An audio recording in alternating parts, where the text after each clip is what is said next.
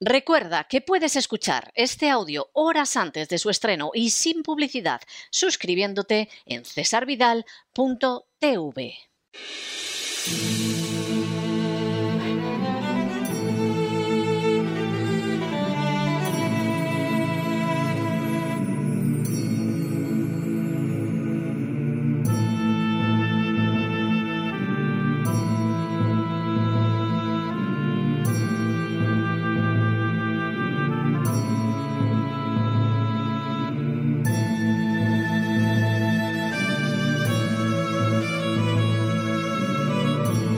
La voz con César Vidal, desde el exilio. Muy buenos días, muy buenas tardes, muy buenas noches y muy bienvenidos a esta nueva singladura de La voz. Soy César Vidal, hoy es el lunes 10 de enero de 2022 y me dirijo a los hispanoparlantes de ambos hemisferios a los situados a uno y otro lado del Atlántico y como siempre lo hago desde el exilio. Corría el año 1576 cuando concluyó el proceso que la Inquisición llevó a cabo durante más de un lustro contra el erudito español conocido como Fray Luis de León. En el año 1569, Fray Luis de León había comenzado a participar en una comisión universitaria que tenía la finalidad de debatir la posible reimpresión de la Biblia de Batablo, una traducción de las Sagradas Escrituras realizada a partir del hebreo y no basada en la Vulgata latina, convertida por el Concilio de Trento en versión oficial de la Iglesia Católica. La tesis que sostenía Fray Luis de León y otros hebraístas era que siempre sería mejor utilizar una versión directamente tomada del texto hebreo original que de una traducción latina. Pero esa posición bastó para que fuera denunciado ante la Inquisición junto a Gaspar Grajal y a Martín Martínez de Cantalapiedra, también eruditos hebraístas de Salamanca. La denuncia, que se tradujo en arrojar en 1572 a los tres hebraístas a las mazmorras lóbregas de la Inquisición, arrancaba de varias razones. Por un lado, se encontraba el violento antisemitismo católico que expresamente manifestó su inquina hacia gente que, como Fray Luis de León, tenía sangre judía en sus venas. El simple hecho de contar con antepasados judíos convertía a Fray Luis de León en un sospechoso de herejía como si ésta pudiera transmitirse de manera genética. Por otro lado, se hallaba el enfrentamiento entre órdenes religiosas tan común a lo largo de la historia de la Iglesia Católica y que en esos momentos enfrentaba a los dominicos denunciantes con los agustinos denunciados. Finalmente, la envidia contra los sabios hebraístas desempeñó también un papel nada pequeño en el proceso, como llegaría a indicar el propio Fray Luis de León. Los tres hebraístas fueron acusados nada más y nada menos que de 73 cargos y estuvieron a punto de ser sometidos a tortura, como era habitual en los procesos inquisitoriales. Finalmente, tras casi cinco años, se dictó sentencia absolutoria, pero a esas alturas, Gaspar de Grajal había muerto hacía un año en la prisión inquisitorial como consecuencia de los inhumanos rigores a los que se había visto sometido. Por su parte, Martín Martínez de Cantalapiedra decidió que sería más prudente desaparecer por completo de la vida pública y se retiró de la enseñanza, muriendo apenas dos años después. En cuanto a Fray Luis de León, no volvió a escribir sobre temas relacionados con la exégesis del texto hebreo de la Biblia y se limitó a obras latinas y en lengua romance. Cuando regresó a dar clase, pronunció el primer día una frase que se haría célebre: Tiquebamus externa die, es decir, decíamos ayer. En realidad, nada había cambiado en favor de la libertad y de la ciencia en una España que seguía sometida a las garras inhumanas del Santo Oficio. Pero Fray Luis de León quería con aquellas palabras pasar por alto cinco años de injusticia, de privaciones, de calumnias, de odios, de envidias, motivadas por los dominicos y ejecutadas por la Inquisición. Todo deseaba retomarlo en el punto donde había quedado suspendido de manera trágica un lustro antes. Hoy el programa La Voz retoma sus emisiones de la octava temporada tras las vacaciones de Navidad. Sin ánimo de ser exhaustivos, los hechos en estas semanas han sido los siguientes. Primero, el gobierno español siguió dejando de manifiesto una especial torpeza a la hora de enfrentarse con el coronavirus. La vacunación masiva no ha servido para detener la dolencia, aunque sí para acabar con las libertades y para enfrentar a los miembros de la sociedad entre sí. Segundo, el desempleo sigue siendo una plaga en España hasta el punto de que es la nación con una mayor tasa de desempleo de la Unión Europea, con cifras que son el doble de las de Francia o el triple de las de Alemania. Tercero, el déficit público español también ha seguido descontrolado hasta el punto de que ahora mismo, en enero de 2022, es muy superior al crecimiento de la economía y uno de los mayores de los dos últimos siglos de la historia de España. Cuarto, en paralelo, este mes será testigo de una colosal subida de impuestos encaminada fundamentalmente a mantener en pie el entramado de un Estado corrupto, ineficaz y costoso, y en especial los privilegios de castas concretas. Las grandes víctimas serán, como siempre, las clases medias. Quinto, el rey Juan Carlos pasó las Navidades fuera de España en medio de un silencio tan espeso que el propio diario monárquico ABC ni siquiera recordó el día de su cumpleaños. Sexto, en prisión y en las Navidades José Lomas, con más de 77 años, por el hecho de haberse defendido contra un delincuente que le asaltó en su casa de madrugada armado con una motosierra. Séptimo, un número creciente de españoles tendrá que elegir este invierno entre comer o poner la calefacción, dada la subida espectacular del precio de la factura de la energía. A decir verdad, España nunca ha sufrido unos precios semejantes a los de este año. Esa subida, derivada directamente de las acciones del gobierno socialcomunista, tiene lugar en medio de un invierno que pone en ridículo las tesis de los calentólogos sobre el calentamiento global. Octavo, las noticias sobre los efectos negativos de las denominadas vacunas contra el coronavirus no han dejado de aumentar, provocando reacciones populares contrarias y crecientes en naciones especialmente restrictivas como Austria, Australia o Italia. Noveno. A día de hoy, y de manera bien significativa, el coronavirus ha avanzado menos y ha causado menos muertes precisamente en las naciones menos vacunadas y con menos medidas restrictivas, como deja de manifiesto el continente africano. Décimo, en los medios españoles ha comenzado a sentirse una corriente de distanciamiento de las denominadas vacunas contra el coronavirus, se han manifestado las primeras opiniones contrarias a la vacunación de niños e incluso algún medio ha reconocido la existencia de la Agenda 2030, si bien se ha mostrado incapaz de explicarla de forma adecuada y se sigue manteniendo con la publicidad de instancias involucradas en el avance de la citada agenda.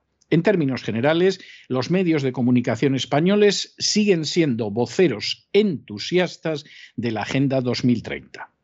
Un décimo. A los 20 años de su aparición, el euro se debilita como moneda y plantea interrogantes sobre su futuro. Duodécimo. En Francia, frente a un presidente Macron que ha expresado públicamente su deseo de joder literalmente a los que no se vacunen, se fortalece con enorme energía la candidatura presencial de Samur que llama a la reconquista de Francia frente a lo políticamente correcto y a la inmigración islámica. Décimo tercero. El 3 de enero de este año, la Corte Penal londinense de Old Bailey rechazó extraditar a Julian Assange a los Estados Unidos al considerar demostrado que presentaba riesgo de suicidio si era procesado en ese país, donde probablemente sería retenido en condiciones de confinamiento. Mientras que el gobierno de Estados Unidos ha anunciado que va a apelar la decisión, el de México ha reiterado la posibilidad de ofrecer asilo político a Julian Assange, que ya le había ofrecido en 2021. Décimo cuarto.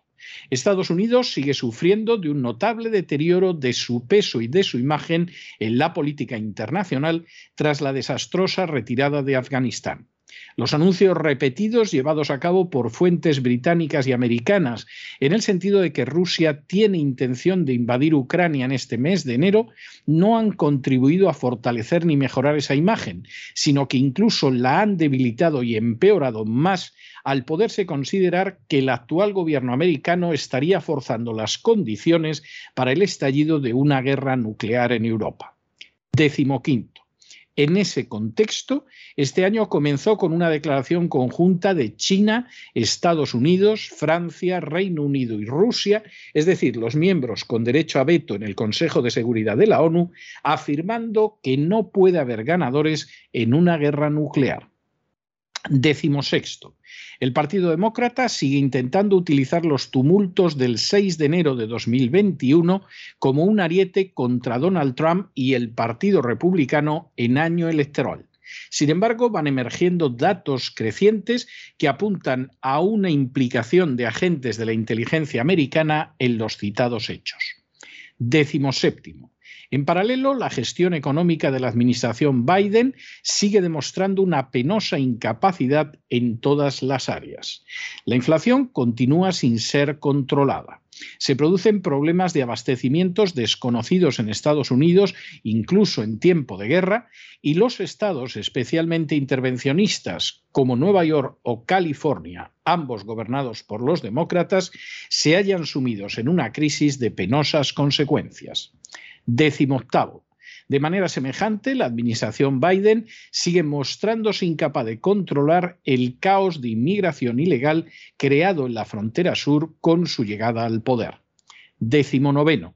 El juez Pittman ha ordenado a la FDA entregar la información que tiene sobre los efectos negativos de la vacuna Pfizer, cuya entrega pretendía retrasar la Big Pharma hasta dentro de varias décadas. Vigésimo. Igualmente, un juez australiano ha dado la razón al tenista Novak Djokovic frente al gobierno de Australia, anulando así la cancelación del visado para disputar el Open de Australia. Si el gobierno australiano pretendía dar una lección de totalitarismo a Djokovic, es obvio que ha perdido la batalla legal, además de la propagandística. Vigésimo primero. Distintos implicados en revoluciones de colores, como la de Ucrania, han aplaudido los desórdenes que han tenido lugar en Kazajstán recientemente, señalando que se trata de una nueva revolución de colores. Si efectivamente nos encontramos ante una maniobra subversiva encaminada a atacar a Rusia mientras aumenta la tensión en Ucrania, ha de decirse que esta vez todo parece indicar que ha fracasado de manera estrepitosa. Vigésimo segundo. En Hispanoamérica, el panorama electoral de este año será muy intenso. Habrá elecciones en Costa Rica, prácticamente convertida ya en un protectorado de la agenda globalista, en Brasil y en Colombia. Todo apunta a nuevos avances de la agenda globalista.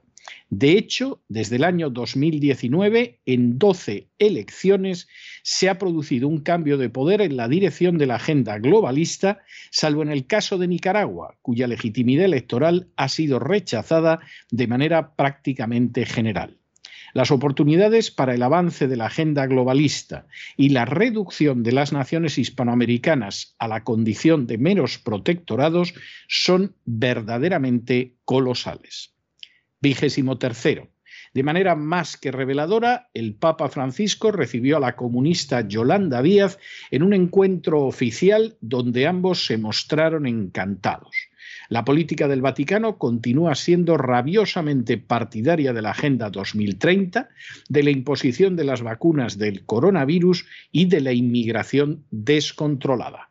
Vigésimo cuarto la celebración de la reunión del Foro de Davos, donde se continuaría el gran reseteo, ha pasado de enero al verano.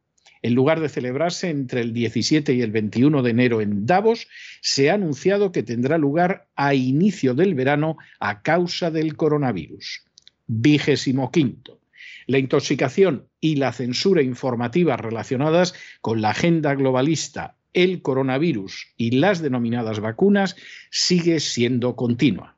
Y vigésimo sexto, hoy hace un año de que YouTube censuró el canal de La Voz por dos semanas. La razón fue entonces el anuncio del programa del gran reseteo relacionado con Bill Gates. A día de hoy, el canal de La Voz en YouTube permanece clausurado en un acto intolerable de censura aplaudido de manera expresa por los partidarios ocultos o ya descubiertos de la agenda globalista. Cuando en diciembre, ayer, como quien dice, nos despedimos de la audiencia del programa La Voz por las vacaciones navideñas, les anunciamos que Dios mediante estaríamos de regreso el lunes 10 de enero y que seguiría funcionando durante estas fiestas el canal cesarvidal.tv. Ambas promesas las hemos cumplido. Hoy estamos ya de regreso y cesarvidal.tv no ha dejado de funcionar en estas vacaciones. A nuestro regreso nos encontramos con un panorama ciertamente sombrío. En España quedan de manifiesto la absoluta indiferencia de los distintos gobiernos por el bien de los ciudadanos, la absoluta falta de justificación del coste del aparato del Estado, el carácter criminal de los impuestos que pagan los españoles, la ineficacia colosal de las distintas administraciones y el sometimiento de la nación a una agenda globalista que solo servirá para seguir agravando su situación económica y social. En Hispanoamérica el año se dibuja como un inmenso campo de batalla donde la agenda globalista pretende reducir a las naciones del subcontinente a la condición de un simple rosario de protectorados privados de libertad y soberanía sin futuro ni independencia. La incapacidad para comprender esa realidad ha estado en la raíz de algunos de los grandes fracasos en el enfrentamiento con la agenda globalista. En Estados Unidos, a la pésima gestión económica de Joe Biden se suman el papel internacional disminuido de la nación y la crisis de la inmigración en la frontera sur. En el mundo, instancias globalistas como el Foro de Davos o las redes sociales avanzan hacia convertirse de manera expresa en nuestros guardianes. En la lista de esos guardianes, de forma abierta, aparecen lo mismo los Rothschild que el Vaticano. En paralelo, las redes sociales han decidido censurar los últimos jirones de libertad que aún tenemos y empujarnos hacia un sistema totalitario de control de la información y la expresión. Ante ese conjunto de situaciones ciertamente inquietante, el programa La Voz seguirá haciendo lo mismo que hacía el día que se despidió de ustedes en el pasado mes de diciembre. La Voz continuará informándoles de lo que otros ocultan o tergiversan. La Voz continuará diciendo toda la verdad y nada más que la verdad, porque su misión no es agradar a castas privilegiadas, partidos, sindicatos, ONGs o confesiones religiosas, sino informar y opinar de manera documentada y rigurosa. La voz continuará exponiendo ante ustedes lo que pasa en este mundo y lo que los poderosos ansían esconder. La voz continuará estando a su lado en los momentos de soledad, de duda, de angustia y de infortunio. La voz continuará siendo la voz de los que no tienen voz.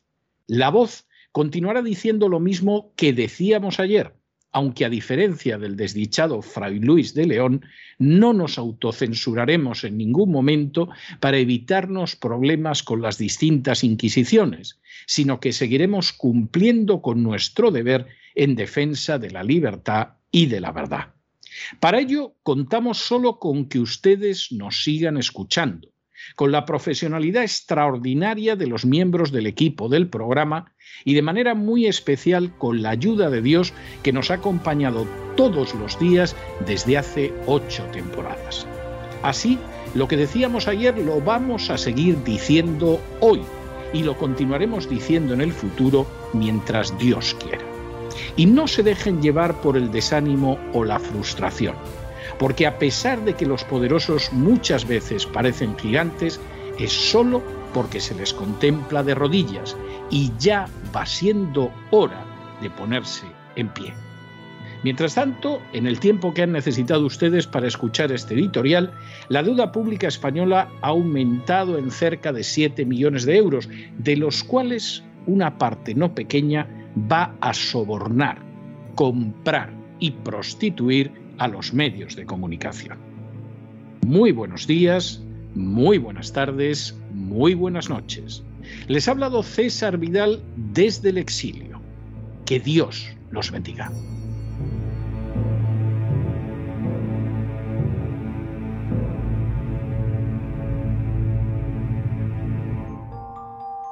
Esta sección está patrocinada por crowdfunding con el siguiente mensaje. Nuestro Señor Jesucristo, el único Dios verdadero, es misericordioso y nuestro Salvador.